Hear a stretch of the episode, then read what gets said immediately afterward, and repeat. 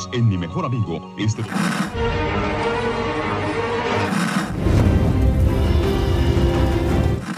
nächste Stunde versetzt sie in eine Welt jenseits aller Vorstellungskraft. Sie überschreiten die Grenze in... Kinder, macht den Fernseher aus. Davon gibt's viereckige Augen.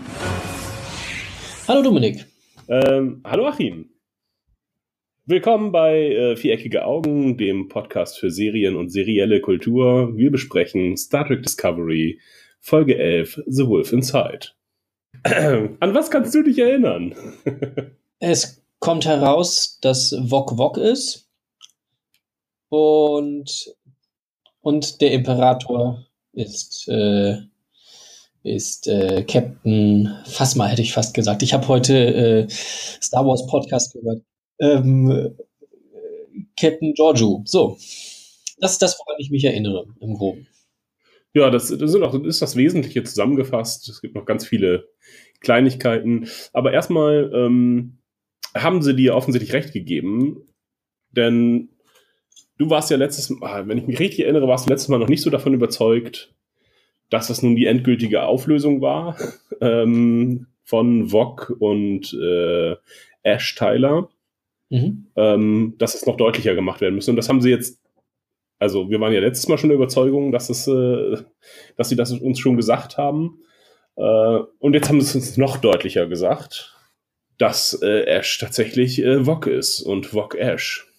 Ja, wir haben jetzt die Transformierung tatsächlich auch in Gänze gesehen, was man vorher immer noch für Folter hätte halten können. Mhm. Ähm, haben wir jetzt halt auch die Überblenden von Vok zu Ash gesehen und dass sich da halt auch auf den äh, Monitoren etwas verändert, die Schädelform verändert, also der, der ja, das, das Röntgenbild quasi.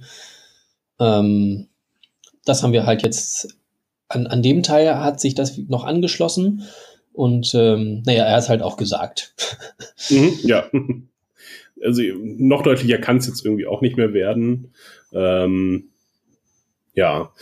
Beginnen äh, tut die Folge auf jeden Fall damit, äh, äh, dass wir auf der Discovery sind und äh, Stamets hat es irgendwie geschafft, den Dr. Kalber äh, aus dem Medizinsaal rauszuschleppen und irgendeine eine unbenutzte Sektion äh, zu schleppen äh, von der Discovery und äh, mhm.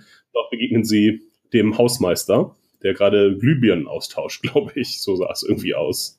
Ja, es gibt da irgendwie, und sagen es, glaube ich, auch Energieschwankungen oder mhm. irgendwie was ist da halt mit der Elektrik nicht ganz in Ordnung.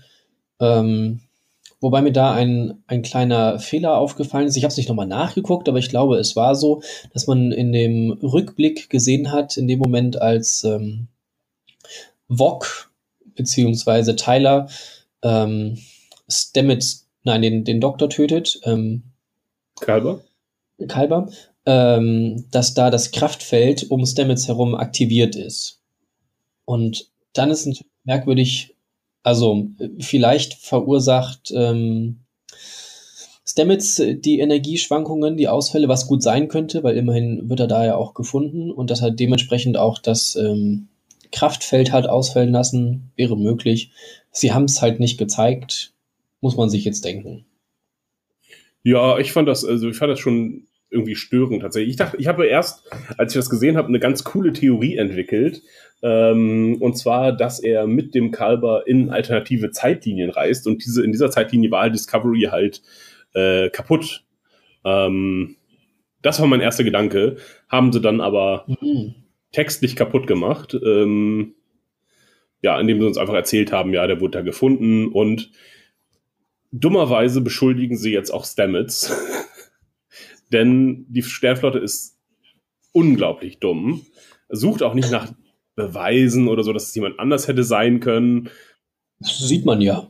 Ja, genau, richtig. Ist ja offensichtlich. Äh, haben wir mit der Leiche gefunden. Er muss es gewesen sein. Und äh, der einzige Hinweis wäre, dass er mal äh, Kalber geschlagen hat auf der, auf der Krankenstation. Hm. Ähm, das ist die einzige Form von Aggressivität. Aber nö, ähm, das wird wohl der Partner sein. Das ist ein Verbrechen aus Liebe gewesen, vermutlich. Da müssen wir nicht weiter nachforschen. Ist ja auch sehr häufig so, dass ähm, solche tragischen ähm, Morde in, in der Familie, in der Beziehung passieren. Das ist ja, wenn es nicht der Haushalt ist, was in dem Fall auszuschließen ist wahrscheinlich. Der Ehepartner, ja. Ähm, genau. Ja, also ich fand, äh, die gehen alle davon aus, dass es äh, automatisch das Damage sein muss und da dachte ich mir nur, das, das kann doch nicht sein, dass sie uns das jetzt verkaufen wollen, dass nun der äh, Ash da unschuldig, ähm, also da auch noch rauskommt aus der Situation. Ähm, haben sie ja zum Glück am Ende der Folge dann relativiert, auch wenn weiterhin Stamets äh, der Hauptschuldige ist, ähm, in den Augen von Saru zumindest. Ähm, äh, weiterhin erzählen sie uns dann noch, dass ähm, Michael und Ash da jetzt schon seit mehreren Tagen auf jeden Fall auf der ähm, Shenzhou sind, Shenzhou.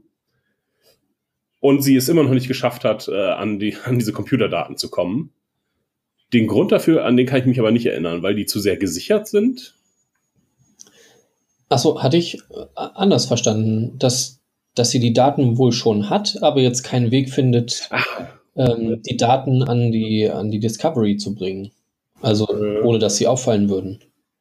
Weil es halt so unglaublich große Datenmengen sind. Das war, glaube ich, der, der Grund. Oder nee, es, es ist irgendwie ganz merkwürdig verschlüsselt und sie müssten jemanden haben, der es entschlüsseln kann. Mhm. Aber was suchen Sie denn an Daten, ist die Frage. Also Sie suchen irgendwie einen Hinweis darauf, dass ähm, wie die Defined ähm, es in diese Zeit geschafft hat. Oder in dieses, nicht in die Zeit, also ist ja sowohl in der Zeit als auch im Universum gesprungen, die Defined. Mhm. Ähm, und wo die sich gerade befindet, richtig? Ja, hauptsächlich, wo sie sich befindet, denke ich. Also ich weiß nicht, ob sie jetzt die Daten haben, mhm. wie sie den Weg in dieses Universum geschafft hat, sondern sie wollen jetzt halt die, äh, die Defined finden, um dann halt von der Defined die Daten zu kriegen oder äh, über die halt herauszukriegen, wie man zwischen den Welten sonst noch wechseln kann. So habe ich das auch verstanden. Nun ist da die Frage, was, was soll da die Schwierigkeit sein, warum das so groß ist, diese Datei? Oder so. Denn sie unterhalten sich ja. Also sie können offensichtlich auch ähm, Tele, äh, wie heißt es denn, Hologrammdaten austauschen, äh, auch geheim. Ähm, und später kommunizieren sie ja nochmal. Ähm, ja, was, was ist daran so schwer? Im Notfall kannst du es auch vorlesen. Hier, das sind die Koordinaten 8472389, da ist es. Hm. Das hat mich, das hat mich total, es sind so diese Kleinigkeiten einfach, ne? Achso, aber es ist ja, es ist ja kodiert. Also sie, sie kann es, oder verschlüsselt, sie kann es ja selber nicht entschlüsseln. Das heißt, sie kann es mal nicht eben so vorlesen. Aber ja, es würde trotzdem, warum ist die Datenmenge so groß? Ist halt nicht komprimiert. Keine ZIP-Dateien, ja. Ähm, ja, irgendwie, es sind diese Kleinigkeiten, die die Episode so, so anstrengend machen. Eigentlich, eigentlich geht sie ganz gut voran, es passiert viel, aber mhm. es sind ganz viele Kleinigkeiten, die mich stören und ähm, ja, ich werde es jetzt immer mal wieder einwerfen. ähm, auf jeden Fall ist sie weiterhin auf der Shenzhou und leidet irgendwie darunter. Wir hören einen längeren Monolog. Ähm, das ist auch das Licht ist hier anders, es ist ein vergehendes Universum, eine, genau. Ähm, ja, genau, es ist ein vergehendes Universum und sie fühlt sich hier unwohl und nur Ash Tyler ähm, hält sie noch in dieser, ja, hält sie noch sane, hält sie noch äh, bei Verstand quasi, die Liebe zu ihm. Das ist so mehr oder weniger der Inhalt ihres Monologs, glaube ich. Ja, was ich halt auch so ein bisschen übertrieben finde, weil, also so lange kennen sie sich jetzt auch noch nicht. Okay, es scheint scheinbar irgendwie Liebe auf den ersten Blick was ich mit ihrem Charakter aber irgendwie nicht so ganz konform finde, ähm, dass sie sich da halt so sehr an ihn bindet. Ja, weiß nicht. Also es gibt ja auch später noch das, das Gespräch zwischen den beiden. Er sagt, du bist meine Halteleine und sie sagt dann genauso, du bist doch meine. Oder hinterher, du bist doch meine gewesen und jetzt bist du so böse. Mhm. Ja, ja, das, das, die Dramatik des Ganzen äh, entzieht sich mir auch leider. Ähm, mehr oder weniger völlig. Ähm, aber es, es, könnte ein weiterer Hinweis darauf sein, ähm, warum Lorca aus diesem Spiegeluniversum stand, stammt. Mhm. Wenn man das wörtlich nimmt, das Licht hier ist anders, dann würde das erklären, warum er Augentropfen im richtigen Universum braucht. Ach so. Hm. Weil das Licht hier anders ist und es ist kein Augenschaden, den er durch die Zerstörung der äh, Bayou, glaube ich, oder so ähnlich, ähm, mhm. äh, davon äh, gezogen hat, sondern äh, es ist ein Augenschaden, weil das Licht in diesem Universum anders ist. Na gut, weiß man nicht, wie wörtlich das zu nehmen ist. Ähm, dass es auf jeden Fall andere Lichtverhältnisse gibt, äh, das sehen wir. Ähm, also ist ja alles ganz anders gefilmt auf der, auf der, ähm, auf der Quatsch, Discovery, auf der Spiegeluniversums, nein, Shenzhou, genau. Ja, es hat alles irgendwie so einen so Rotstich, finde ich ist vielleicht mehr Licht im Infrarotbereich oder so. Keine Ahnung. Wobei ähm, ähm, Lorca ja immer dann sehr empfindlich war, wenn es sehr hell wurde. Ja. Als einmal der Admiral in den Raum kam und das Licht aufdrehte, er hat sich extra die Augen getropft, um das explodierende Klingonenschiff sich angucken zu können. Und ähm, ja. Und helle Lichter wird es ja aber auch im Spiegeluniversum geben. Also von da, ja, es könnte ein Hinweis sein, aber würde ich jetzt nicht so ganz für voll nehmen. Ja, ich halte das jetzt auch für eher unwahrscheinlich. Ähm, war nur eine, ja, wie ja, eine nette Fantheorie, äh, die nochmal mhm. dem, äh, die dem zuspricht. Ähm, ja, die Beziehung von Ash Tyler und ähm, Michael wird irgendwie immer undurchsichtiger, wer da nun we für wen mehr Gefühle empfindet und ähm, also ich konnte das, ich konnte das, wie, wie du auch, äh, nicht nachvollziehen, warum nun Michael so an ihm hängt. Andersrum schon, dass Ash ähm, halt Michael unbedingt braucht, um seine Menschlichkeit zu bewahren. Das kann ich nachvollziehen, aber das schien auch nicht so sein Problem zu sein irgendwie. Denn er findet ja seine neue Identität jetzt in diesen Folgen. Ne, das, da habe ich halt irgendwie bei ihm diesen Zweikampf nicht so richtig, nicht so richtig wahrgenommen. Es ist halt so. Nö. Er ist erst noch der Mensch, der, der wirklich versucht, Mensch zu bleiben? Ist das so?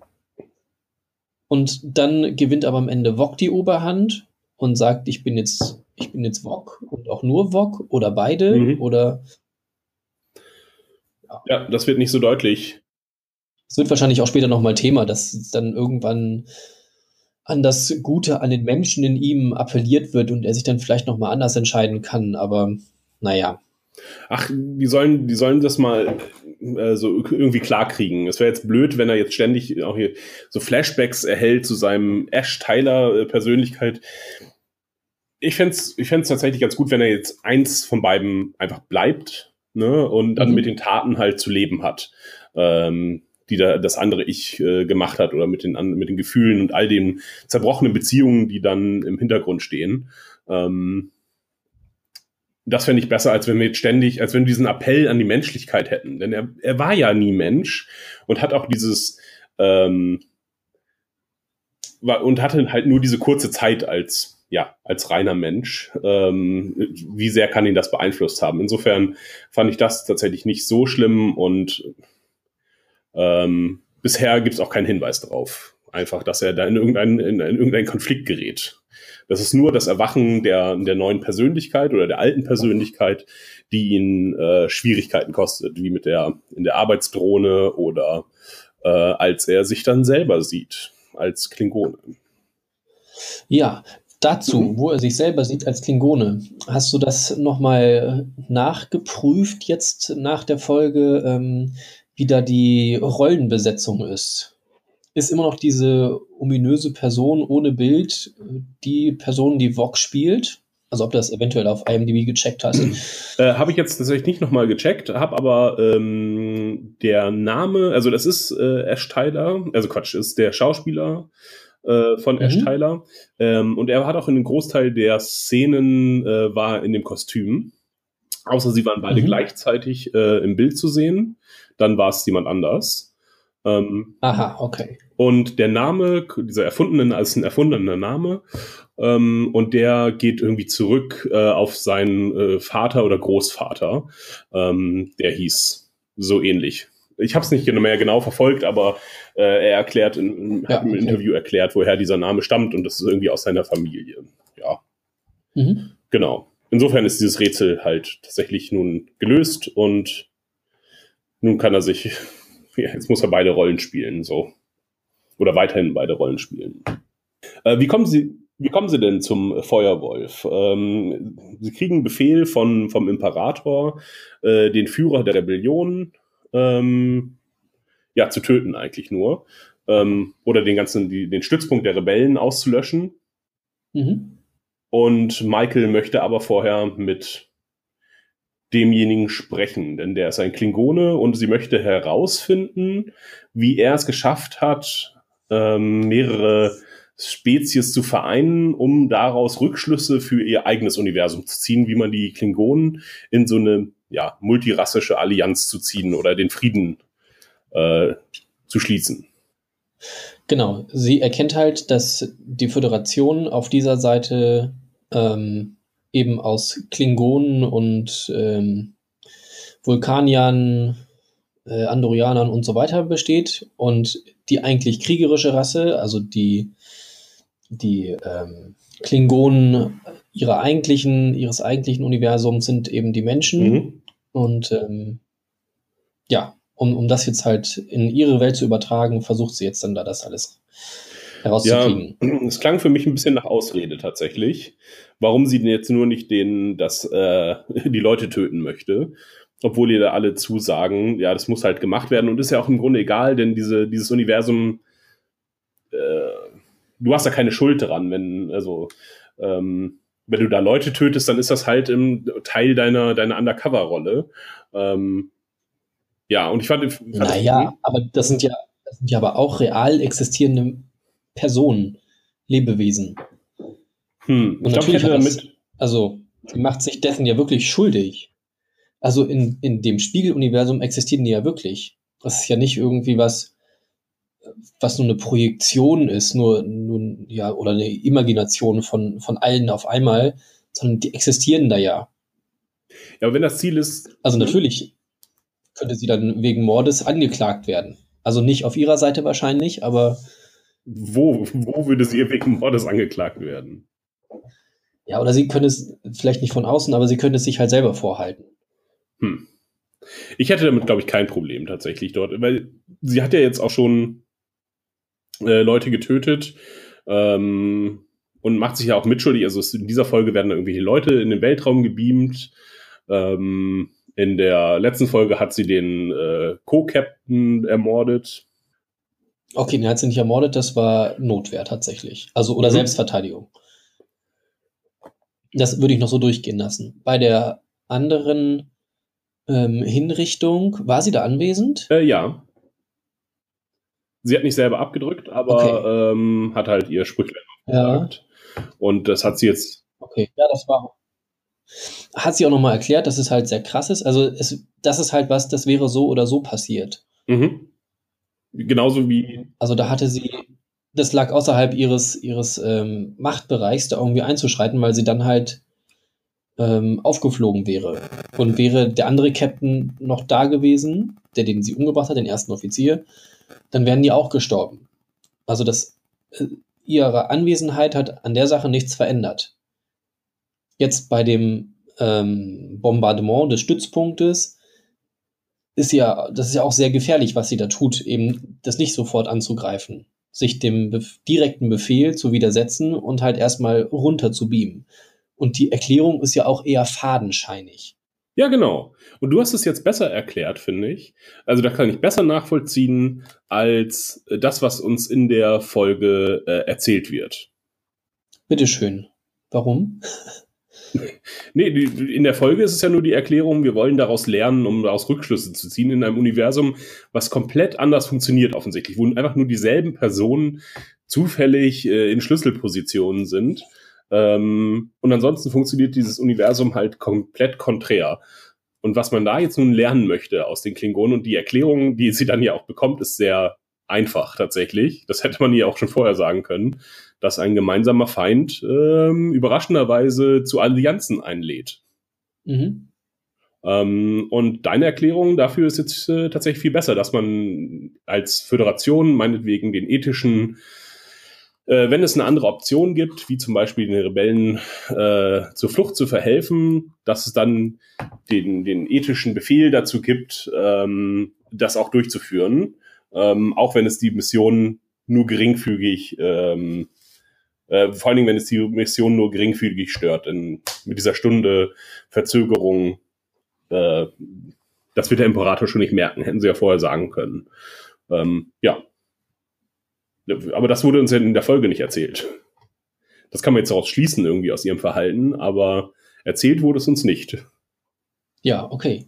Ich wollte eigentlich, glaube ich, eine ganz andere Sache erklären, aber schön, so. dass ich hier dann über dieses Problem hinweggeholfen habe. okay, es war gerade sehr einleuchtend auf jeden Fall. Ich wollte bloß das Handeln von, von Burnham einfach erklären, warum sie, also weil wir in der Diskussion waren, ob das jetzt echte Tode sind in diesem, mhm. in diesem Universum. Oder, also aus, meinem, aus meiner Sicht sind es das. Ja, die keine Konsequenzen haben und ständig, also offensichtlich ist in diesem Uni Universum Leben nicht so viel wert. Ja, okay. Aber in, trotzdem, trotzdem, auch, auch wenn die Föderation den Wert nicht so hoch hängt, auf der, oder ähm, das Imperium den Wert nicht so hoch hängt, auf der anderen Seite würden die ihre jeweiligen Leben bestimmt als sehr wertvoll betrachten. Hm, ja, ich weiß nicht, wenn, wenn innerhalb eines Systems ähm, jede Beförderung ist mit dem Tod verbunden, dann ist auch das, das Leben nicht mehr so viel wert irgendwie. Auch das Leben eines anderen und vielleicht auch sogar dein eigenes nicht mehr so viel wert, wenn es ständig, wenn du ständig Leute um dich herum sterben siehst. Ähnlicher Effekt ist, dass in einem Krieg plötzlich, ähm, also in einem real existierenden Krieg plötzlich äh, andere Verbrechen, Verbrechen sehr viel häufiger begangen werden, eben weil man die ganze Zeit überall um sich herum äh, große Verbrechen sieht. Ähm, deswegen sinkt dann die Hemmschwelle, ähm, selber Verbrechen zu begehen. So. Okay, das sagt sie natürlich auch nochmal. Sie, also das ja irgendwie, dass sie sagt, dass äh, Tyler ihr Anker ist oder so, oder ihre Rettungsleine, dass sie halt befürchtet, immer mehr zu, zu der Spiegeluniversums ähm, Burnham zu werden. Also, dass sie eben mhm. sich dem, dem Ganzen so sehr anpasst, um halt eben nicht aufzufallen, dass sie, dass sie dazu wird. Aber das nach einer Woche, ich meine, das können sie uns nach einem halben Jahr erzählen, wenn man da undercover ist, aber nicht nach so einer kurzen Zeit äh, oder ich glaube zwei Tage, ich weiß gar nicht mehr, wie viel es jetzt waren. Ich finde, das, das wirkt einfach, als wenn sie zu, zu sensibel wäre, übersensibel. Ähm, um das herum, was, was um sie herum passiert, während ihr Captain halt unten gefoltert wird, äh, 24 Stunden am Tag. und sie dann mit, mit so moralischen Problemen ankommt, während er ähm, ja auch entsprechend fertig ist, wie man ja auch dann in den Szenen sieht, wenn sie sich mal kurz unterhalten. Ja. Ähm, auf jeden Fall ist das, äh, fand ich das, äh, das Schauspiel von äh, Lorca ganz hervorragend. Der sah wirklich richtig fertig aus. Das hat mich überzeugt auf jeden Fall, dass er da unten äh, sehr leidet. Okay, aber man sieht ihn doch nur zweimal, oder? Ja, genau. Okay. Einmal geht sie in die Agoniekammern und holt ihn kurz raus und einmal später, als Ash sie verraten hat. Ja, ja, also war jetzt kein langes Schauspiel, das ist richtig, aber ähm, ist, glaube ich, schwierig, äh, jemanden zu spielen, der äh, sehr viel gelitten hat. Und im Gegensatz dazu leidet halt sie auf einer ganz anderen Ebene und wirkt dadurch irgendwie so ein bisschen, ja, deine Probleme sind so lächerlich im Gegensatz zu den Problemen, die andere haben, gerade in dem Moment. Naja, gut, Locker hat halt körperlichen mhm. Stress wenn er vielleicht sogar der Spiegeluniversumslocker ist, kann er das vielleicht schon irgendwie mehr aushalten, weil er damit groß geworden ist. Mhm. Und ähm, für Burnham ist es halt eine relativ neue Situation. Oder sehr ungewohnt zumindest. Sie war halt vorher auf der Shenzhou immer eher in Balance vielleicht, war da halt auch ähm, eher das, die, die logisch agierende Person, wäre zumindest aufgrund ihrer Ausbildung davon auszugehen. Ähm, deswegen finde ich sie jetzt halt auch viel zu emotional eigentlich. Also ich, so, so ein bisschen mehr vulkanische Logik wäre eigentlich ganz schön. Ähm, sieht man jetzt sehr, sehr wenig nur noch. Ähm, Ja, aber dass, dass sie das halt enorm unter Druck setzt, kann ich halt trotzdem, auch wenn sie nicht immer äh, von, von Logik, ähm, wenn nicht immer Logik ihr Handeln bestimmt, weil es halt unglaublich psychisch belastend sein muss. Also eben, wie du ja gesagt hast, um sie herum sterben Leute und äh, sie muss den Befehl geben, um halt eben nicht aufzufallen. Ähm, ja, dass das, dass das halt sehr, sehr schwierig ist, kann ich mir schon gut vorstellen. Mhm. Ja, okay. Also ich finde diesen, äh, den Burnham-Charakter, der wird irgendwie immer, äh, immer unsteter. Äh, Im Sinne davon, dass er ich auch. gar nicht so einheitlich geschrieben ist, ähm, wie man vielleicht denken möchte. Ähm, ja. ja. Vor allen Dingen, weil sie, finde ich, auch den Wandel nicht so richtig gezeigt haben. Oder halt so der Zeitpunkt, ab wo das kommt. Mhm. Also ich, von, von der Einführung her war es halt so, sie war die, die sehr straighte, ähm, kühle, ähm, ja eben eher logisch agierende Person. Ja. Und auch, auch ihr Meutern war ja eigentlich durch Logik bestimmt. Mhm. Sie hat ja gesagt, wenn wir das jetzt nicht machen, wenn wir sie jetzt nicht angreifen, dann ist das die logische Konsequenz, dass wir, dass wir den Krieg auf uns ziehen.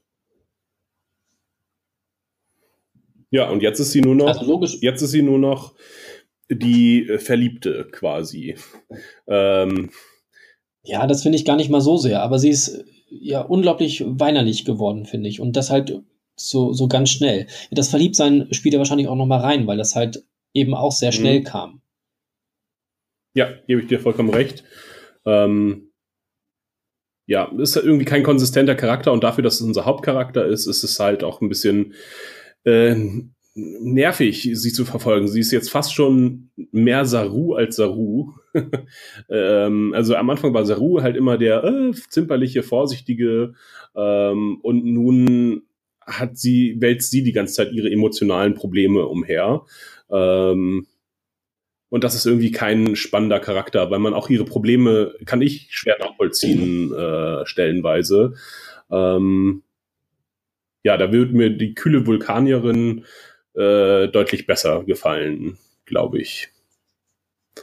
Ja. Ähm, auf jeden Fall äh, erhalten sie den Befehl, ähm, den zu zerstören. Sie beamen runter, äh, Ash und sie, um mit dem äh, Feuerwolf zu sprechen, der der Anführer der Rebellion dort ist. Ähm, ja, vor der Crew sagen sie, sie wollen ähm, den Stützpunkt infiltrieren um, um was? Um, um weitere Rebellionsdaten äh, zu gewinnen, ähm, wo weitere Stützpunkte sind, glaube ich. Ja, ähm, genau.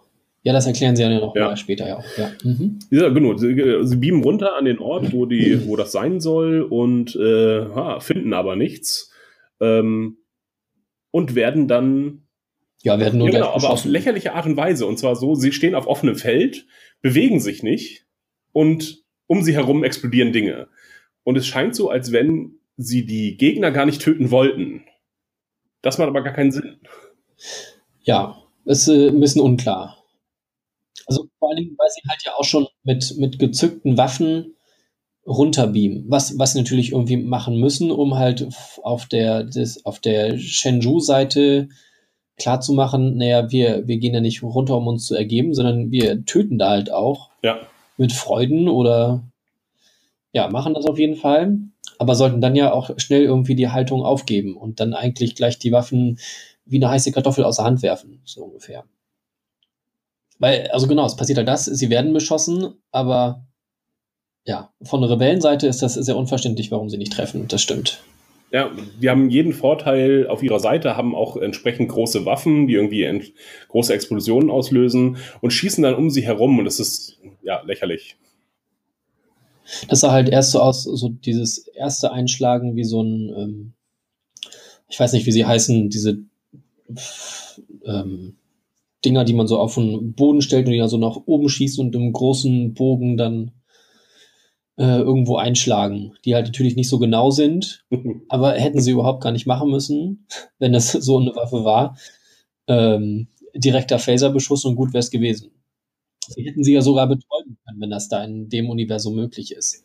Vor allem sagen sie ja, ja, das ist die, Uniform des Feindes und da, die, da schießen wir drauf.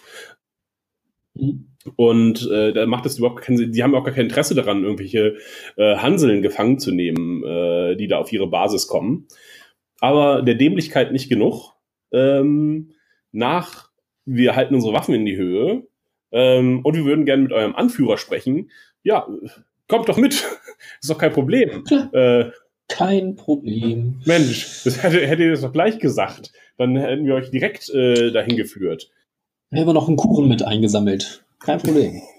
Ja, hätten wir uns doch vorbereitet, wenn nun äh, feindliche Offiziere äh, einfach so auf den Planeten beamen und sagen, wir wissen, dass euer Anführer hier ist. Wir würden gerne mal mit ihm sprechen. Ja. Also, das fand ich, das, das hat aus Rebellensicht macht das überhaupt gar keinen Sinn, irgendwelche Leute, die sie nicht kennen, wo sie gar keinen Grund haben, denen auch nur einen, im Ansatz zu vertrauen, ähm, die jetzt auch gleich mitzunehmen, ja, das ist unser Anführer hier. Ähm, ja. Sie nehmen ihm zwar die Waffen ab, aber naja. Wie man sieht, gibt es ja noch genug andere Möglichkeiten, äh, Leute zu töten in dem Universum. Hatte mich auch so ein bisschen rausgebracht, das Ganze. Ach, ist auch egal. Ja, weiter geht's. Ja. Sie werden in das Lager geführt. Genau, und da taucht Sarek auf ähm, mit dem äh, Spock-Gedenkbart. ja, stimmt. Ja, äh, ja, das ist, ist nochmal eine Referenz einfach an die Original-Spiegel-Universumsfolge, in der Spock dann auch seinen bösen Bart hat, äh, obwohl weder mhm. Spock noch Sarek böse sind in den, im Spiegel-Universum. Und er wird dort als Prophet äh, bezeichnet. Kurz vorher sehen wir natürlich noch Wok, ähm, was bei Ash ein bisschen was auslöst. Ähm, ja, der dann dabei so ein bisschen neben sich steht und ähm, ja. Genau, und äh, anfängt dann auch klingonisch zu brabbeln, während er äh, Wok äh, angreift.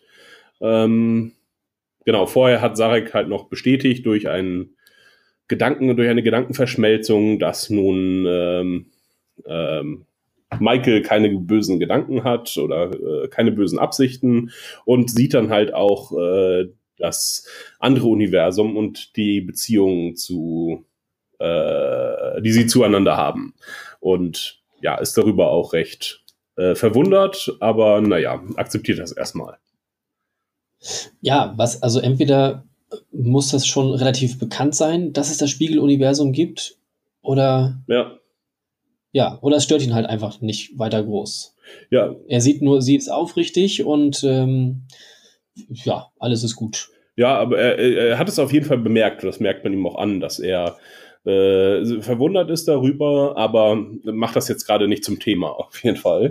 Ähm, und später hat er dann nicht mehr die Gelegenheit, das zu thematisieren. Vermutlich zumindest. Äh, ja, äh, durch den Anblick von Vog äh, wird Ash nun endgültig äh, zu äh, Vog wieder. Mhm, ja, wobei ich glaube erst durch das ähm, durch, durch den Namen, durch Kales. Ah ja, genau. Oder Kalesh oder wie auch immer. Ähm, ich glaube, das war irgendwie das, was das dann so ein bisschen ausgelöst hat. Ja. Äh, oder wenn Vog sich vorstellt, Vog, Sohn von niemand. Irgendwie eins, eins von dem. Auf jeden Fall das Klingonisch sprechen und äh, ja. Mhm. Dann geht er dann halt irgendwie ab. Was mich ja gewundert hat, ist, dass Ash dann auch anfängt mit so einer verzerrten Stimme zu sprechen, wenn er Klingonisch spricht. Ja. Ja, es ist merkwürdig. Weil, okay, wenn die Klingonen sowieso ein bisschen anders sprechen, liegt das daran, dass sie halt eine andere Anatomie haben, entsprechend auch andere Stimmbänder. Wohl wahrscheinlich, aber das haben sie jetzt alles angepasst bei Ash. Ja. Hm. Warum spricht er denn jetzt so merkwürdig? Und irgendeiner der anderen Rassen, die da am Tisch sitzen, wir sehen jetzt diesmal Andorianer und mhm. äh, die andere Rasse habe ich vergessen, ist aber Tellarianer, glaube ich. Oder Telleriten. Ja. Sieht man auch nie wieder, oder? Also vielleicht noch mal bei, äh, bei TOS, aber sonst sieht man die noch mal irgendwo in, in TNG oder in TNG auf jeden Voyager? Fall nicht, dass ich wüsste. Ähm, und nee, das sind diese Schweinemenschen, oder? Ja, es scheint nicht so bedeutend zu sein. nee. Oder die Maske war zu aufwendig. ähm, Ja, und da haben sie jetzt auch so ein bisschen dran rumgemacht ähm, an dem Design. Die sehen ein bisschen anders aus als äh, noch in e äh, ENT, äh, die Andorianer und die äh, Telleriten. Ähm, hat mich jetzt aber auch nicht gestört. Äh, es gab da auch wieder Leute, die sich darüber aufgeregt haben, dass sie jetzt schon wieder eine Rasse leicht verändert hätten. Okay, also bei den Andorianern ist es mir nicht aufgefallen. Könnten ja höchstens irgendwie diese, diese Olchi-Hörner gefehlt haben. Nee, die sind noch da, die sind jetzt halt nur an der, an der Stirn angebracht und äh, sind halt nicht, sehen nicht mehr aus, als wenn da nur so ein, ähm, so ein Haarkranz in den Haaren versteckt worden wäre, wo die äh, Fühler dann rausgucken. Aber bei ENT war das doch auch schon so. Da hat man doch sehr viel gesehen. Die Andorianer. Ja, ja. Und da waren die auch schon so auf der Stirn. Echt? Ich dachte, die kamen aus den Haaren, aber ähm, bin ich mir jetzt auch gerade nicht sicher. Okay. Ja, es ist uns ja auch relativ egal. Ja, und ich habe sie als Andorianer erkannt und wir haben endlich mal welche gesehen. Genau. Äh, einfach mal mehr Rassen sehen. Das ist, äh, das hilft auf jeden Fall. Das, äh, das bringt das Universum ein bisschen mehr zum Leben. Äh, vor allen Dingen, ja. da jetzt alle sämtliche Leute nur noch in Doppelbesetzungen auftauchen und sich nur durch Kostüme unterscheiden. Ähm, ist es mal ganz erfrischend, dass man jetzt auch mal mehr sieht als nur Klingonen und Menschen. Ja, wie geht's weiter? ähm, ja, auf jeden Fall Ash und äh, Michael beamen wieder zurück und äh, nehmen auch irgendwelche wichtigen Daten mit, äh, wo weitere Stützpunkte sind und äh, sagen ihnen, ja, hier evakuiert euch in einer Stunde. Diese Daten sind auch gleich unbrauchbar, ist das richtig? Ja, genau. Ehe sie das entschlüsselt haben, äh, sind, werden die schon geleert sein, die Stützpunkte, sagen mhm. sie. Ähm, und ähm, was wollte ich noch sagen? Ja, und sie sagen halt, äh, evakuiert euch, äh, in einer Stunde schießen wir drauf. Und sie beamen wieder zurück und äh, Michael konfrontiert oben Ash äh, damit, äh, was das denn nun solle. Was ja eigentlich recht gelegen kommt, dass sie erstmal mit ihm verschwinden muss. Ähm, weil es gibt keine gute Begründung, jetzt noch eine Stunde zu warten, mit dem Beschuss anzufangen. Mhm. Also liefern sie die uns? Sagt sie irgendwas zu ihrer Crew? Ich bin mir nicht sicher, aber also das, was ich mir gedacht habe, ist, entschlüsselt erstmal die Daten, um zu sehen, ob die authentisch sind und dann schießen wir drauf. Ach so, okay, ja, es wäre eine Begründung. Aber ich weiß nicht, ob das eine Begründung ist, die uns in der Serie gegeben wird. Ja. Aber du hast recht, es kommt ihr sehr gelegen. Ähm, er versucht sie zu ermorden und ähm, ihr Diener Saru oder der namenlose Diener, der aussieht wie Saru, ähm, rettet sie mit seiner unmenschlichen Stärke erneut. Ähm, da, wird es halt irgendwie ganz, ganz doof. Also Saru oder der Diener kommt ja eben schon vorher, äh, taucht schon vorher auf.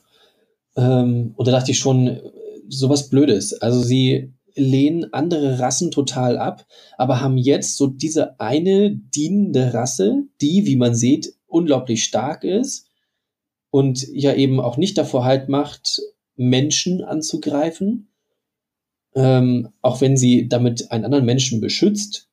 Aber ja, also sehr unglaubwürdig. Mhm. Was, also es war für mich, dass, dass der dann halt auch so freien Zugang in das Quartier hat. Weil er hat ja vorher auch nicht irgendwie angeklopft ähm, bei Burnham, um, um halt irgendwie Eintritt zu bekommen, sondern er ist einfach reingegangen.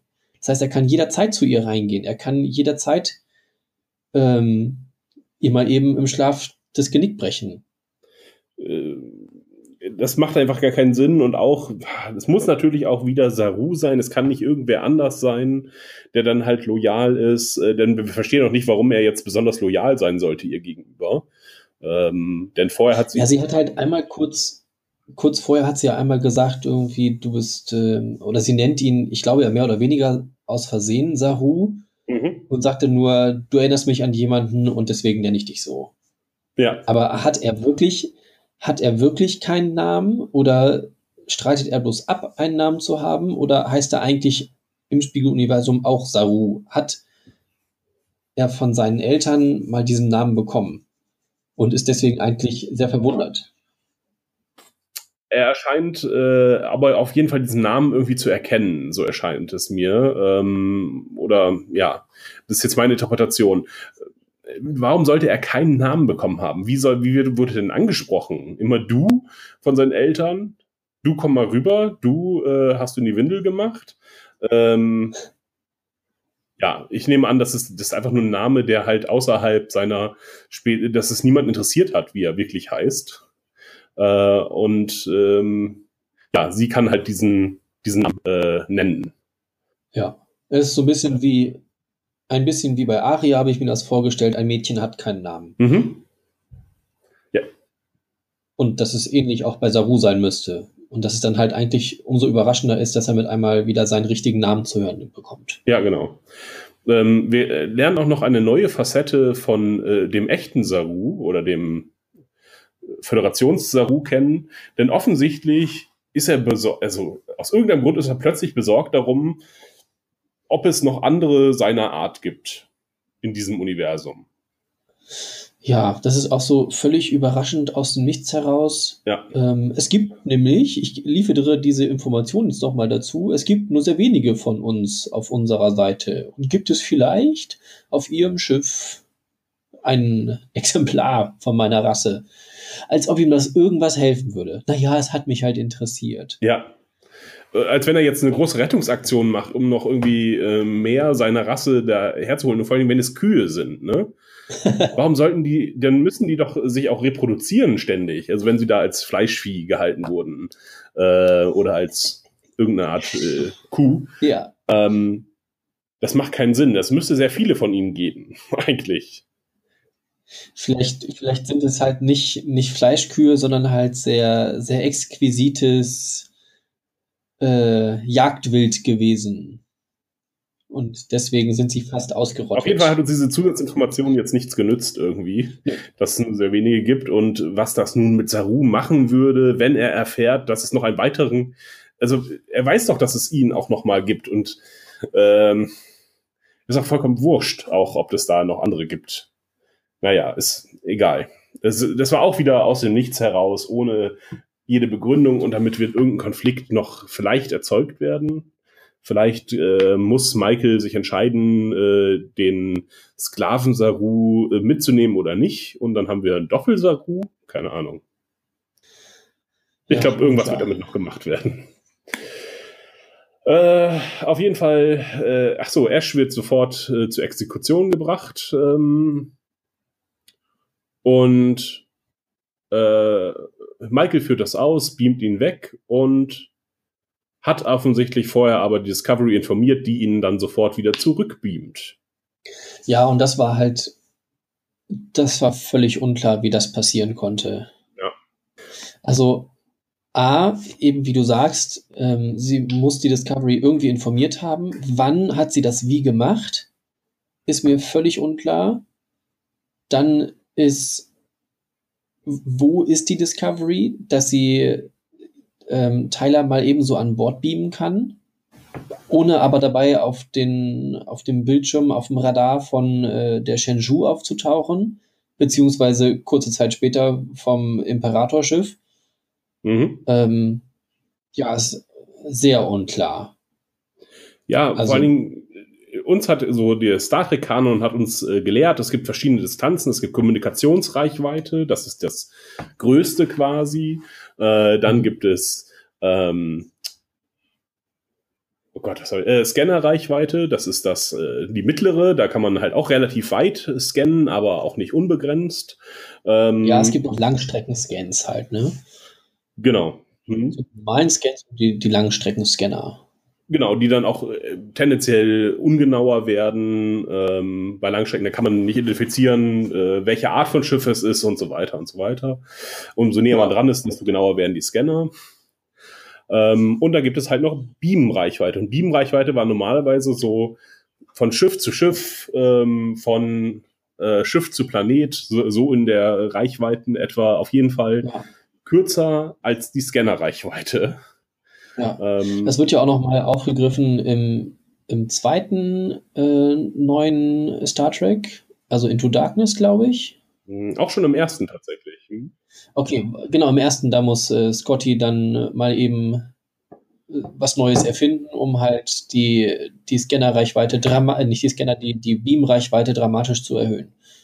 Ja, da können sie dann plötzlich von Planet zu Planet beamen und Transwarp beamen, ich weiß gar nicht, wie sie es dann nennen. Ähm, ja. Da wurde es ein bisschen kaputt gemacht, diese ganze äh, Theorie, aber auf jeden Fall Kanon ist, dass es das Beamen äh, nicht auf äh, endlose Distanzen funktioniert. Ja. Äh, ja, insofern macht das keinen Sinn, dass die Discovery offensichtlich so in der Nähe ist, dass sie da schnell auftauchen kann, ohne Sprungantrieb und dann auch noch äh, nicht entdeckt wird. Wie bereits, wie du bereits ja. richtig gesagt hast. Also es müsste ja, also auch wenn sie vielleicht gerade nicht nach der Discovery Ausschau halten, hätte ich jetzt wenigstens gedacht, dass sie gucken, ob der dann da auch noch immer noch da ist. Das, also sie müssten ja merken, da ist gerade eine Energiesignatur und da verschwindet ein, ein Körper direkt aus unserem Umfeld. Mhm. Das, das hätte auffallen müssen.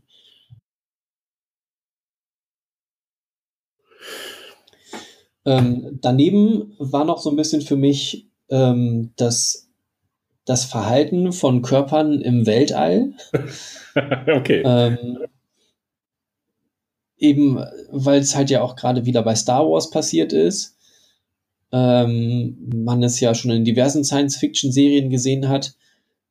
Also es scheint zumindest Science-Fiction-Kanon zu sein, dass man nicht sofort tot ist, wenn man im luftleeren Raum ist. Mhm. Haben wir sogar ähm, in dieser Serie schon gesehen, nämlich als äh, Burnham ähm, aus der Zelle genau. springt quasi. Ja. Mhm. Ja, aber sie nimmt da schon recht großen Schaden, als sie da aus der Zelle in den nächsten Korridor springt. Weil sie muss ja recht lange dann da in diese Kammer ja. und, und da wieder hergestellt werden. Ähm, Tyler ging es jetzt relativ gut. Ja, ähm, der war so ein bisschen angefroren, aber ähm, konnte sich auf jeden Fall bewegen, war bei Bewusstsein und ich fand, der sah recht frisch aus. Ja. Ähm, genau, was mir jetzt noch, also ich konnte mir jetzt immer nicht vorstellen, ich dachte, wenn man, wenn man da wirklich im luftleeren Raum ist, ist man sofort tot. Hatte ich mal irgendwie, vielleicht war es auch eine Science-Fiction-Serie oder irgendwie was anderes, dass das, dass man quasi sofort schockgefroren ist und dass es da nichts mehr, dass nichts mehr geht. Ähm, hier hat man jetzt sehr explizit gesehen, dass sie wirklich noch quasi ausatmen ähm, und dann halt so nach und nach eingefroren sind. Ähm, sehr plausibel hatte ich das mal gesehen bei ähm, Battlestar Galactica, als der Chief und seine Frau in einem Frachtraum oder so eingesperrt sind und da halt auch ähm, langsam die Luft rausgeht aufgrund eines Höhlenrisses und sie dann eine Außenwand wegsprengen müssen und dann durch den Sog in ein äh, Raptor reinspringen und da halt auch enorm relativ großen Schaden nehmen, aber halt irgendwie nur drei, vier Sekunden im luftleeren Raum sind und dann gleich wieder in dem Raptor sind. Und jetzt, wo man es halt zuletzt gesehen hat, ist, Achtung, Spoiler, bei Star Wars 8, wenn ähm, Leia im luftleeren Raum mit einmal hängt. Ja. Und sich dann machtbesessen zurückzieht. ähm, ja, wie das. Also es wird, es wird zurzeit auf jeden Fall irgendwie sehr, sehr viel damit gearbeitet, scheinbar, ob man nun oder wie lange man da nun überleben kann. Ja, das ist auf jeden Fall eine Trope irgendwie in den. Äh, es gibt auch immer neu, neue Erklärungen, irgendwas, was mit den Augäpfeln passiert, ob die sich nun aufblasen oder, oder explodieren, äh, ob man ausatmen sollte, um länger im Raum zu existieren, weil sich dann die Gase ausdehnen irgendwie und äh, dann die Lunge explodieren würde, wenn man noch eingeatmet hätte. Aber dieses Erfrieren, das kommt auf jeden Fall häufiger. Also, dass dann, wenn nach einer Zeit äh, Leichen im Weltraum äh, sind, dass die dann irgendwo aufschlagen und in tausend Teile zersplittern, zum Beispiel. Das äh, mhm. gibt es häufiger. Ja, wie es nun, es nun realistisch ist, weiß ich nicht. Ähm, äh, ja.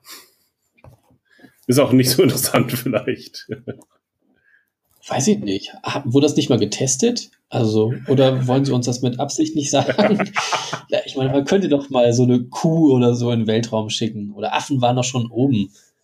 Das, das Verhalten eines, eines Körpers im luftleeren Raum. Dann schießt du so eine Kuh rauf. Auch so mit Helm und angeschnallt. Die Euter müssen befestigt werden. Ja, sehr gut. mit Sicherheit gibt es dazu ein, eindrückliche Theorien dazu, aber ja. Sie müsste dann ja aber auch noch entkleidet werden. Also man, man müsste sie auf die Mir schießen oder was auch immer. Was ist gerade oben? ISS? Mhm. Müssen wir hochbringen. Oder vielleicht auch nur ein Huhn oder so, so ein anderes, minderes Lebewesen. sind alles mindere Lebewesen, aber. oder vielleicht auch erstmal nur so ein Ei oder so. Das könnte ja auch. Weiß ich nicht. Irgendwas, irgendwas Organisches, dass man dann mal gucken kann, wie sich das eigentlich verhält. Äh, um dann mal auch mal plausible Rückschlüsse auf die sich ausgedachten Science-Fiction-Serien, oh, äh, doppelt gemoppelt, ähm, mal Rückschlüsse, Rückschlüsse ziehen zu können. Herrje. Ja, Präsident Achim, äh, Sie haben ein 500 Milliarden Euro Programm gestartet, um verschiedene Lebewesen in den Weltraum zu schießen, um sie dann dort äh, zu töten. ich möchte ein möglichst realistisches Bild in Fernsehserien und Filmen vom Verhalten menschlicher Körper im luftleeren Raum. Ja. Kann ich das glauben, was mir Ryan John, nein, äh, doch Ryan Johnson und wer schreibt, wer hat diese Folge geschrieben? Keine Ahnung. Keine Ahnung, irgendein Neuling, glaube ich. Äh, jemand, der das, das erste Drehbuch ist, auf jeden Fall. Hm, mhm. äh, was er verkauft hat. Hm. Ja, weiß ich nicht. Wir haben jetzt schon ein bisschen sehr lange über, über Weltraumleichen gesprochen. Ja, macht aber nichts. Wir sind noch unter einer Stunde und so viel haben wir, glaube ich, auch nicht mehr. nee, nee, wirklich nicht. Ähm, ja, genau. Und dann fand ich, dann kam der schönste Moment der Folge. Und zwar ähm, äh, bittet Ash Tyler, oder was heißt, äh, bittet Ash Tyler darum, dass man ihn doch ehrenhaft sterben lassen solle und ihn nicht retten muss. Ähm, und Saru sagt, ja, wir sind aber immer noch Föderation und haben unsere Föderationsmaßstäbe und es ist egal, ob wir innerhalb der Föderation sind oder nicht. Und mhm. da dachte ich mir, ja, das ist doch mal, damit kann man doch arbeiten irgendwie. ähm, mit diesem, mit diesem ethischen Konflikt quasi, wie geht man als ethisches Lebewesen in einer unethischen Welt äh, äh, um? Und ähm, ja, das fand ich, das fand ich so einen richtigen schönen Föderationsmoment. Nein, wir sind, wir lassen uns nicht auf diese Ebene herab. Wir, äh, auch unter den widrigsten Umständen, halten wir noch unsere Prinzipien hoch. Außerdem wollen sie noch was von ihm, insofern mussten sie nur hochbeamen. Der andere nächste Moment ist die, äh, ein, nee, mit einmal ist Torpedobeschuss auf die Oberfläche des, äh, des Widerstandsstützpunkts, mhm. wo sie sich wo, wo unklar ist, wo dieser Beschuss herkommt. Aber es ist das getarnte Schiff des Imperators. Ja. Ist das getarnt? Ja, ja? genau. So äh, erschien es äh, auf jeden Fall, denn man sah nicht, äh, wo diese Schüsse herkommen. Was uns auch schon wieder in eine Kanon, in eine Kanon-Problematik bringt. Denn eigentlich ist es so, dass man nicht getarnt schießen kann, glaube ich. Ja, okay, die, die Klingonen können das nicht und ähm, können die Romulaner das? Ich glaube nicht. Ich glaube, man muss sich enttarnen zum Feuern, tatsächlich. Und ich habe so ein bisschen vor Augen, dass irgendein, dass ein Schiff, und ich meine, es ist auch ein Klingonenschiff, sich eben nicht vollständig enttarnt, sondern immer nur so. Ja, nur ganz kurz. So ein Teil, so, so dass das Mündungsfeuer quasi oder durch das Mündungsfeuer das Schiff sichtbar ist. So ein, so ein kleiner Teil. Quasi die Torpedo-Abschussrohre. Ja, das ist in irgendeinem Star Trek-Film tatsächlich, ja. Und ich meine, das ist ähm, der sechste. Ja, das kann sehr gut sein. Ja, ich habe da auch so ein Bild vor Augen. Ja, die waren schon immer nicht so ganz konsequent, was man nur alles machen muss äh, zum Tarnen oder Enttarnen. Ähm, ja gut, aber das ist ja auch eine Technologie, die sich weiterentwickeln kann. Und vielleicht hat ja auch die, diese Technologie auf der Spiegeluniversumsseite einen anderen Verlauf ja. genommen. Insofern alles äh, fand ich jetzt auch nicht äh, wahnsinnig problematisch irgendwie. Ähm, ja, auf jeden Fall ist es, äh, scheinen jetzt die Rebellen sich nicht äh, evakuiert zu haben. Ich glaube, also so wie äh, Burnham guckt. Ähm, ja, okay, also die Stunde war noch nicht rum, aber jetzt würde ich mal meinen, dass, dass sie die A-Reihe schon weggeschafft haben und nur die B-Reihe jetzt noch da war. Oder vielleicht war Vog als Anführer noch auf dem Planeten. So, der Captain verlässt als letzter das sinkende Schiff mäßig und alle anderen waren schon weg. Ja, ich glaube nicht, dass die Sarek jetzt schon wieder rausgeschrieben haben. Äh, insofern wird es da vielleicht noch Überlebende geben, glaube ich. Hm. Ja, äh, Wobei da halt auch unklar ist, wie sind sie von dem Planeten weggekommen, weil startende und abfliegende Raumschiffe hätten irgendwie bemerkt werden müssen, da sie ja eben auch auf, auf der Höhe waren. Also das ankommende Schiff schießt ja genau dahin, nicht auf die andere Seite des Planeten, sondern eben halt genau dahin, da ist halt der Stützpunkt. Von daher hätten sie merken müssen, dass da irgendwie was passiert. Ja, aber die schießen auch recht großflächig äh, und zerstören so ganz. Ja, das wohl. Ne? Ja, kann man halt machen. Lieber gleich alles kaputt machen. Ja, kostet ja nichts, ne? Nö. Oder hat diese Zivilisation Geld? Sind die, haben sich die auch geldlos entwickelt? Ähm, und sind dann halt nur Faschisten noch zusätzlich? Sind es quasi äh, kommunistische Faschisten? Mhm. Du meinst, dass sie sonst plündern würden? Ja, ja. Nö, ich glaube, da geht es auch nur um Rohstoffe. Ja, okay. Die werden ja jetzt dadurch nicht sonderlich beschädigt. Außerdem sah dieser Planet jetzt nicht so. Äh, ach so, die Planetenoberfläche sah übrigens sehr generisch aus, so als wenn es hätte aus jedem Science-Fiction-Film kommen können. Hier, das ist so eine Geröllwüste und wir legen ja. da jetzt noch mal so einen grauen Filter drüber. Ähm, ja, es hat mich sehr an TOS erinnert, tatsächlich. Also so an, an die ganzen äh, Planetenoberflächen von TOS. Das, da, danach sah es für okay. mich aus. Mhm als hätte sie noch mal so eine, so eine alte Welt ausgepackt und mit ein paar neuen Pappmaché-Steinen befüllt. ja, das könnte die auch zum Glück nirgendwo runtergefallen sind. Battlestar Galactica oder Andromeda sein. Ähm, irgendeine Welt, wo man im Hintergrund dann noch irgendwelche, irgendwelche Gebäude sieht. Ähm, und ach ja, und da, wo mhm. der Typ lebt, das ist natürlich nur so ein Zelt, weil wir das eben schnell eben in einem Steinbruch, wo wir filmen, äh, nochmal schnell aufbauen können hat mich jetzt, fand ich jetzt nicht schön eigentlich. Fandest du das, äh, fandest du das schön, so als Hommage an TOS oder? Nö, fand ich, also, hat mir auch nicht groß was bei gedacht. Ich fand noch irgendwie, oh, was waren es, adaptive Tarn, adaptive, adaptive, äh, adaptive Tarnung? Ja, irgendwie sowas. Hm? Ja, also auch da gibt es halt Tarntechnologie auf der Rebellenseite. Und ähm, Burnham schien das ja schon irgendwie so, oh, äh, so, so eine Tarntechnologie. Wie toll. uh, das sollten wir uns auch holen, ja. Also schien was Besonderes zu sein, weil sie ja eben die Umgebung abgebildet hat oder simuliert hat, wie auch immer. Und dann halt wenn die Tarnung aufgehoben ist, dann ein, ja, ein ganzes Dorf zum Vorschein kommt. Mhm. Also schien wohl schon was Besonderes und ja vielleicht so auf der Föderationsseite nicht irgendwie verfügbar oder nur Theorie. Ja, oder es gibt ja auch wieder Abkommen dagegen, äh, weil die Föderation keine Tarntechnologie entwickeln darf. Ach so. Ja, so, dann kommen wir zum naja, letzten. Also eine ne große, genau, der Imperator erscheint. Für uns keine große Überraschung, weil wir das schon gemutmaßt hatten, dass äh, Giorgio eben der Imperator sein könnte. Ja, da, dazu, dazu eigentlich nur, dass ich fand, dass sie sehr, sehr komisch aussieht. Ich fand das Gesicht irgendwie so merkwürdig groß, aufgequollen. Also für mich sah sie nicht nach, nach so aus wie Captain Giorgio, sondern irgendwie nochmal sehr anders. Was vielleicht okay ist, weil sie mhm. vielleicht anders gezeichnet wurde durch ihr Leben im Spiegeluniversum. Aber ja, war für mich irgendwie sehr merkwürdig.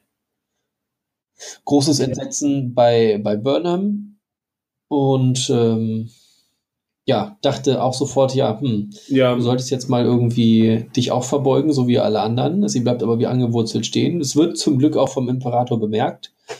Und ähm, ist das die Schlussszene eigentlich? Hm. Nö, ist die letzte Szene, die ich jetzt noch in Erinnerung habe, sagen wir so. Hm? Ja, es, es wird vom Imperator halt alles aufgezählt, was sie eben falsch gemacht hat, was halt, was halt schon vorher verwundert hat, uns als Zuschauer. Warum führt sie nicht den Befehl aus? Also, es ist von, der, von ihrer Rolle her ist es klar, aber sie hat keine, keine wirkliche Begründung vor der Crew gehabt, diesen Befehl nicht auszuführen. Und ähm, ja, an sich logische Konsequenz wäre jetzt für die nächste Folge, Burnham wandert sofort in, in eine Agoniekammer oder wird auch wegen Befehlsverweigerung ins Weltall gebeamt. Ähm, ja, irgendwie sowas müsste eigentlich passieren. Aber das ist Ausblick. Erzähl du erstmal, was du von der Szene hältst. Ähm, ja, aber mal ganz kurz. Ähm, äh, sie wird jetzt zum Palast eingeladen, richtig? Der Palast kam doch schon irgendwie vor. Oder habe ich das äh, der, nur. Der Palast kam vor, ja. Geh nicht in den Palast. Aber. Nee, aber ich dachte jetzt auch als Einladung, so von wegen, äh, wir treffen uns in meinem Palast, kommt sie sofort okay, her. Das habe ich nicht mitgeschnitten. Nee, vielleicht ist es auch äh, gar nicht wahr.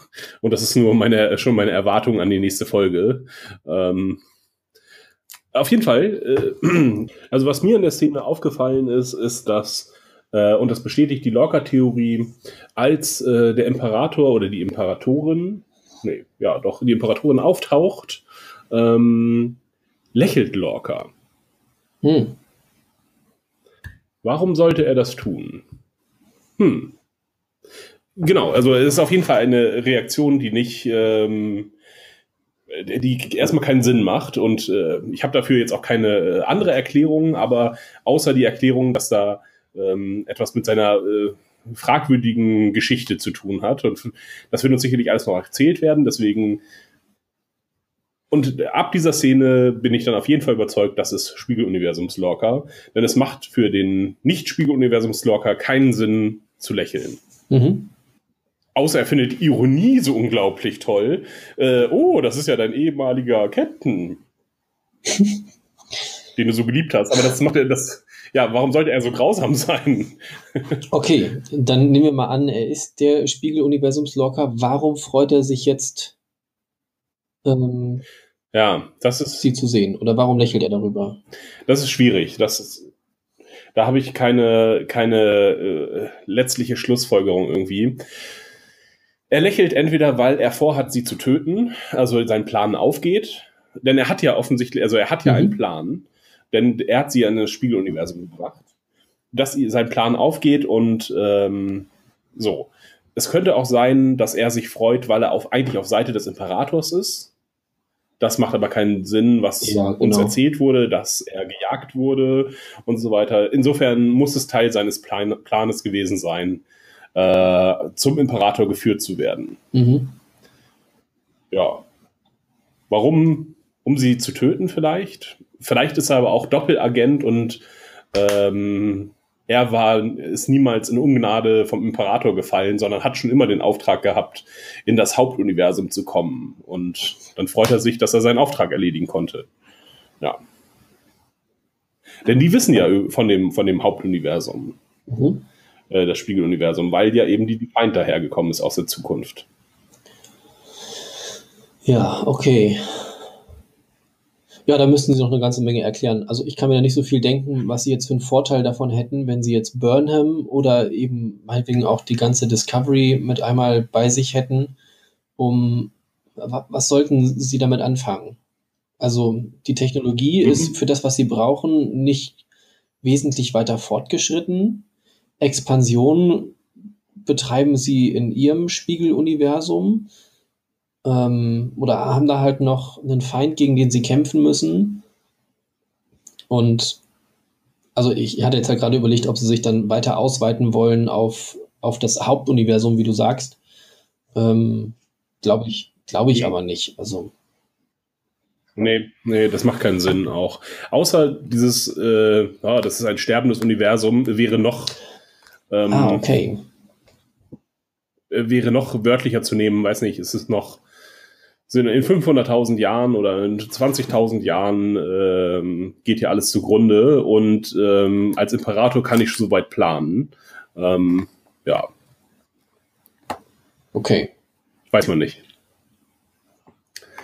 Ähm, genau, was ich von der Szene, ja, ich fand es ja sehr relativ erwartbar. Was mir im Nachgang unserer letzten Sendung noch eingefallen ist, wer es noch hätte sein können, ist äh, Cornwall, Admiral Cornwall, was einen ähnlichen Impact mhm. gehabt hätte. ähm, ja, aber es muss natürlich ähm, Giorgio sein und äh, ja, deswegen fand ich es jetzt auch nicht so wahnsinnig überraschend und ich fand ihr Outfit auf jeden Fall lächerlich.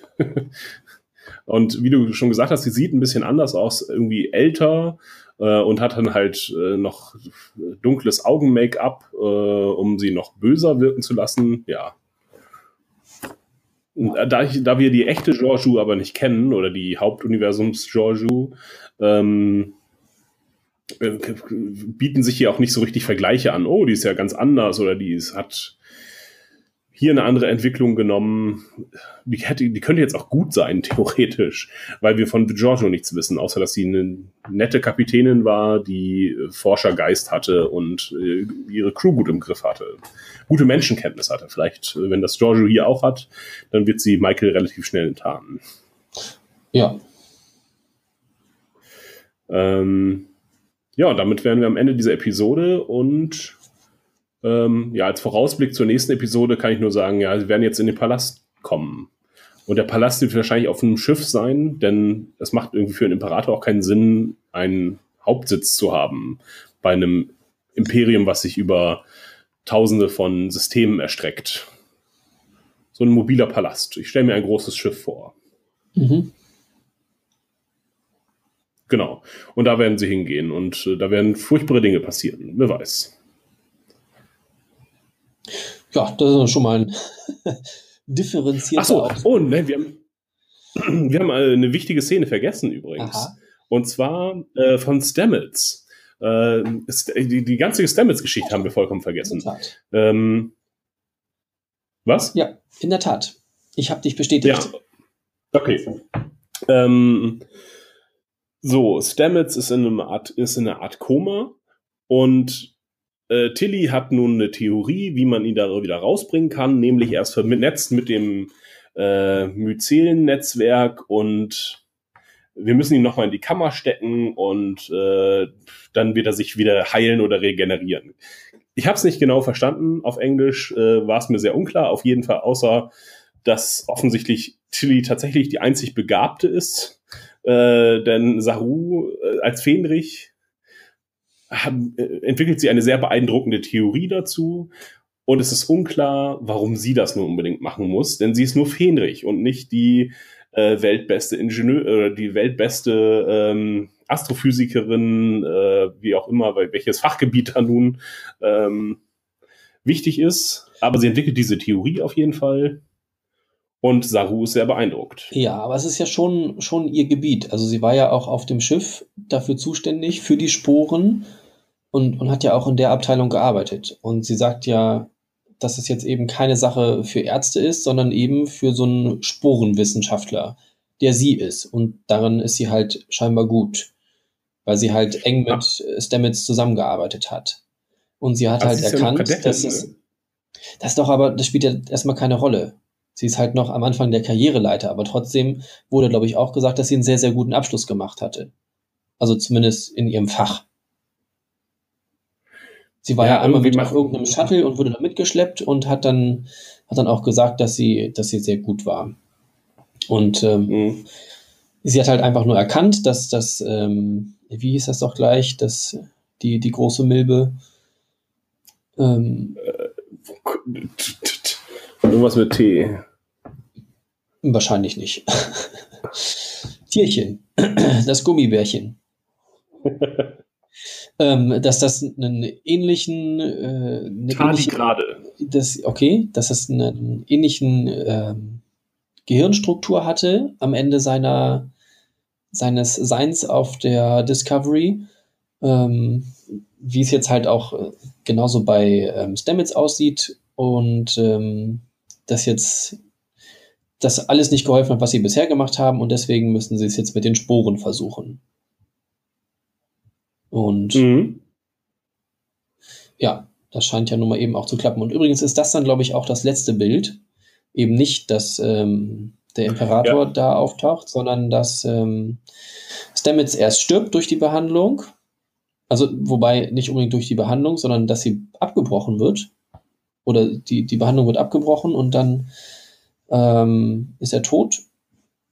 Und ähm, dann kommt er aber wieder zurück und befindet sich aber irgendwie in einem großen, in einer großen Sporenzüchtungskammer und trifft da auf sich selbst. Und jetzt natürlich die Frage, wer ist er selbst? Ist mhm. das der Spiegeluniversums Stamets oder ein, ja, aus, aus irgendeiner anderen Dimension ein Stamets, der da auf ihn gewartet hat? Vieles ist da möglich. Mhm. Ähm, Oder auch ein, ein, Zukunft, ein Zukunfts-Stamets könnte es auch sein. Ja, stimmt. Vom Outfit hatte ich es jetzt eher darauf geschlossen, dass es tatsächlich einfach der Spiegeluniversum Stamets ist und sie die Technologie schon weiterentwickelt haben. Ähm, mhm. Und er sich deswegen, er sagt ja, oh, gut, dass du jetzt zur Arbeit kommst oder so. Ähm, ja, und er da auf jeden Fall Dinge lernt von diesen anderen Stamets und äh, das vermutlich aber keine guten Dinge sind. ähm, ja, könnte ja auch ein mächtiges Werkzeug sein tatsächlich, also für so ein Imperium, für so ein faschistisches Imperium. In andere Zeiten zu gucken, in andere Handlungsalternativen mhm. ähm, oder das als Spionagenetzwerk zu nutzen. Ja. Ähm, ja, was mich da an der Szene nochmal so insgesamt aufgeregt hatte, war, ähm, äh, Stamets stirbt und dann verlassen offensichtlich alle den Raum und lassen die, die Leiche da auch weiter angeschnallt. Denn sonst hätte das ja niemand bemerkt, dass er wieder lebt nach einer Zeit. Ist auf jeden Fall Zeit verstrichen zwischen dem Tod und dem, wo er dann wieder äh, aufwacht.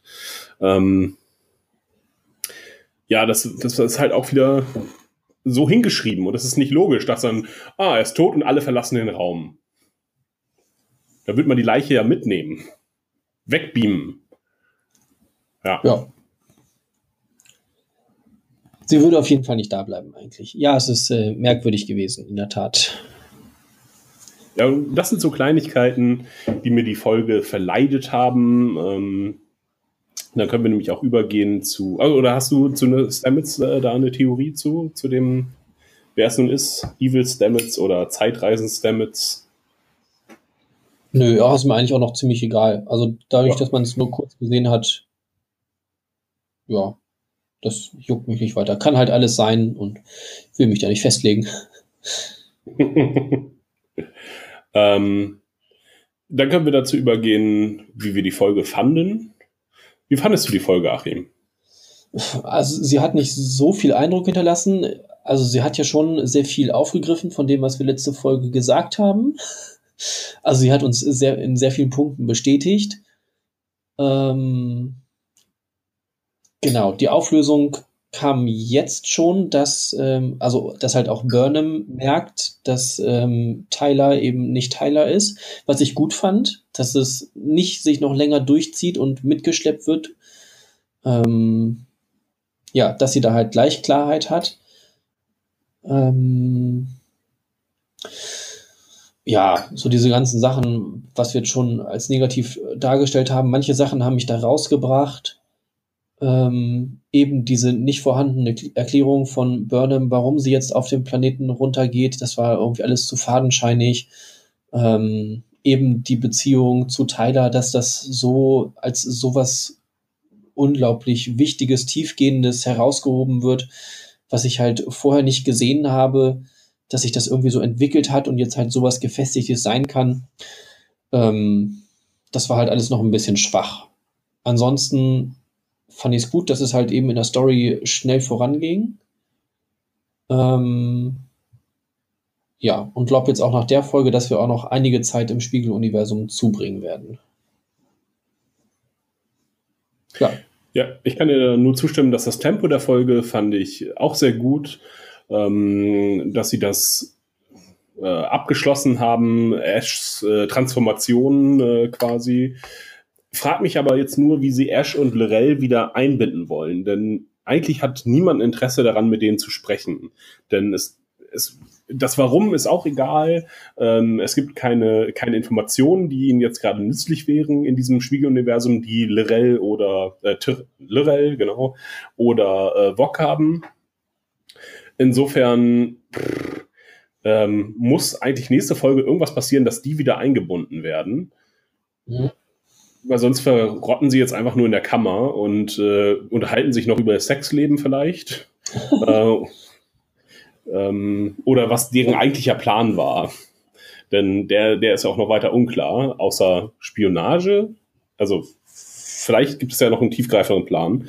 Ähm, ja, und das kann aber auch, also wenn, wenn sie die jetzt nächste Folge schon wieder einbinden, kann es auch nur sehr künstlich sein, äh, dass Lorel Informationen über das, dass die Klingonen auch über das Spiegeluniversum geforscht haben. Keine Ahnung. Hm, äh, ja, also wenn, dann könnte ich mir das höchstens vorstellen von der anderen Seite aus, dass von der Spiegeluniversumsseite die Klingonen Kontakt aufgenommen haben mhm. mit den äh, Föderationsseiten Klingonen und da halt irgendwie ein gewisser Kontakt bestand. Mhm. Aber ja. nicht andersrum. Ja. Wobei ich aber schon noch durchaus zutraue den äh, Geschichtenschreibern, dass sie das einigermaßen hinkriegen können. Weil eben die letzte Folge und so wie es halt auch diese Folge grundsätzlich in, in der Haupthandlung weiterging, fand ich schon ganz gut und interessant. Also wie du halt sagtest, so einige Nebensachen, die halt irgendwie sehr störend sind. Gerade eben Charakterentwicklung und sowas, das haben sie halt nicht so gut raus.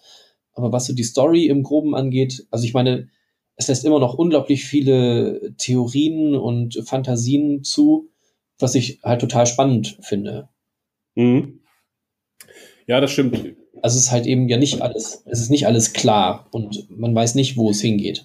Also auch wenn einige Sachen sehr klar waren, finde ich immer noch zum Beispiel, dass das Lorca, dass das, ich glaube, wer sich da nicht so intensiv mit auseinandersetzt und das, das nur so relativ beiläufig guckt, dass es für den, wenn das tatsächlich dann auch so ist, dass er der Spiegeluniversums Lorca war, dass das eine, eine sehr große ähm, Offenbarung dann für denjenigen ist. Ja, auf jeden Fall weil sie es halt nur sehr, nur sehr beiläufig immer oder ganz, ganz, ganz beiläufig ähm, durchschimmern lassen. Wie gesagt, wenn es so ist. Ist natürlich witzig, wenn es am Ende überhaupt gar nicht der Fall ist. ähm, ja, ja, genau. Also ich finde das Spieluniversum immer noch als Spielort irgendwie zu lächerlich insgesamt, aber darüber hatten wir letzte Folge auch schon gesprochen. Ähm, und diese ganzen Zufälle gehen mir ein wenig auf den Keks, dass alle natürlich in wichtigen Positionen sind. Ähm, ja, na gut, soll so sein. Ähm, nächste Folge muss aber irgendwie ja, muss es irgendwie einen weiteren Plan geben mit der Defined, denn sie haben ja jetzt die Informationen, die sie brauchen. Und im Prinzip könnten sie jetzt auch wegfliegen. Aber sie müssen das natürlich die Imperatorin irgendwie. Ja, wahrscheinlich ist, ist die Defined sogar das Imperatorenschiff. Ähm, dann wird es nochmal komplizierter. Oho. Mhm. Jo, okay. Ähm, ja, war eine okaye Folge mit vielen kleinen störenden Punkten. Ähm, Mal gucken, wie sie es weitermachen. Ich bin echt gespannt, ob sie nochmal zu dem Klingonenkrieg zurückkehren oder ob sie das jetzt echt sein lassen. Ähm, den ich irgendwie insgesamt irgendwie interessanter finde. Aber ich weiß, äh, du hast schon richtig gesagt, eigentlich war der gar nicht so interessant. Ähm, die ganze Beziehung zwischen Michael und Giorgio muss ich nicht, die, das komplizierte Mentorenverhältnis, das muss jetzt nicht nochmal aufgewärmt werden. Das war in den ersten Folgen auch schon ganz gut erledigt. Das hätte man noch durch Rückblicke zeigen können. Jetzt das im Spiegeluniversum irgendwelche äh, ungesagten Dinge nochmal auszusprechen, ähm, muss meinetwegen nicht sein. Ja, also die ganze Psychologie des Spiegeluniversums finde ich nicht so interessant, dass man dort halt die Gelegenheit hat, mit jemandem sich auszusprechen, mit dem man keine Gelegenheit hatte äh, in dieser Welt. Ähm, weil es eben ganz andere Menschen sein müssten. Und es macht keinen Sinn, dass viele Leute ähm, sich doch recht ähnlich sind oder dann nur in einem Punkt unglaublich anders, eben weil sie auf der falschen Seite stehen äh, und Faschisten sind. Und Und das aber sonst keinen anderen Aspekt ihres Wesens irgendwie groß verändert. Ja. Ich habe Lust, äh, tatsächlich weiter zu gucken und bin gespannt und man kann es nicht vorhersagen, weil sie uns auch noch keine großen Hinweise gegeben haben, wie es nun weitergehen könnte. Ist auch so ein bisschen unklar, was sie jetzt eigentlich Ja. wollen. Ja, was dafür immerhin für den größeren Überraschungseffekt Ja, sorgen genau. kann. Ähm, okay. Ähm, noch in, ach so, was ich noch als kleiner Nachtrag, äh, was mich wundert, ist, dass äh, Rebellen, dass das äh, Zeichen von Rebellentum auch in der Zukunft immer noch Lederjacken sind. Ähm, als Lorca sich letzte Folge umgezogen hat, um dann Rebell zu spielen, hat er eine Leder Lederjacke an. Und irgendwie, das ist sehr klischeehaft, finde ich. Okay, ist mir nicht aufgefallen. Echt okay. Also, er trägt ja keine Uniform, sondern einfach an sich eine Lederjacke Ja. umgeschmissen. Ähm, Mhm. ja, das ist auch in der Zukunft immer noch das Zeichen für ah, dieser Rebell. Diese Lederjacke. Uh, in schwarz. Ja. Es gibt halt Sachen, die verändern sich nie. Genau, die bleiben auch in 400 Jahren, äh, in 300 Jahren in der Zukunft äh, immer noch so. Und auch im Spiegeluniversum. Ja. Okay, ciao Achim. Ähm, wir sehen uns, äh, hören uns nächste Woche, vielleicht dann diesmal etwas früher, denn äh, so schaffe ich es jetzt, glaube ich, nicht, das noch vor der nächsten Folge zu veröffentlichen. Man muss es aber glauben, wir nehmen das Sonntag auf und wir haben die neue Folge noch nicht gesehen. Das stimmt, ja, genau. Ja, ma- mal sehen, wie wir so dazu kommen. Genau. Dann bis dann. Bis dann. Tschüss. Ciao.